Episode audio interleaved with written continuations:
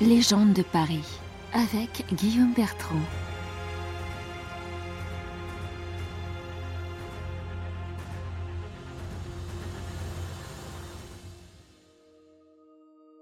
Elles sont dangereuses, les nuits du vieux Paris. Et pour cause. Elles seraient hantées par un fantôme que l'on fait craindre au peuple, qui s'imagine que c'est une âme en peine qui court les rues et maltraite les passants. On l'appelle le moine bourru. Premier croque-mitaine de l'histoire, il existait jusqu'au XVIIe siècle un dicton qui terrifiait les enfants. Moine bourru dont on se moque, à Paris l'effroi des enfants, esprit bourbeux, je vous invoque.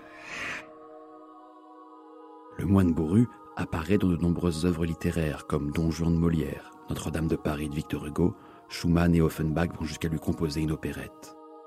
Et pourtant, ses origines se perdent dans les méandres du légendaire.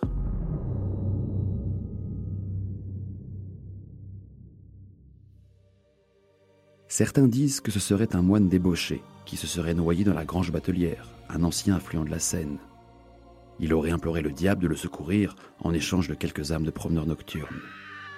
D'autres disent qu'il serait à la tête d'un groupe de fantômes appelés les apôtres du diable, errant dans les rues à la nuit tombée, commettant crime et provoquant accident.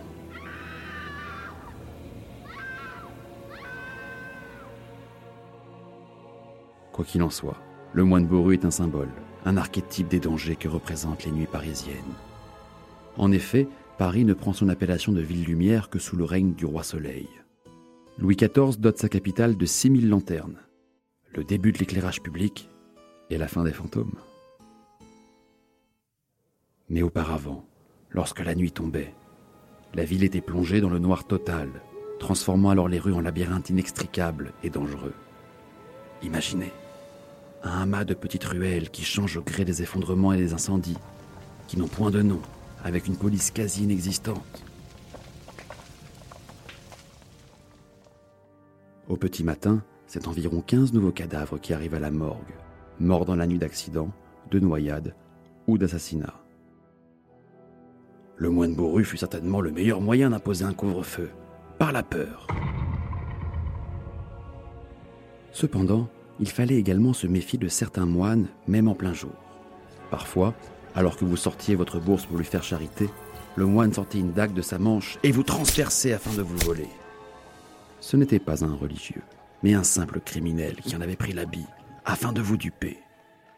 Dans les ruelles du vieux Paris, mal éclairé et mal famé, méfiez-vous, l'habit ne fait pas le moine.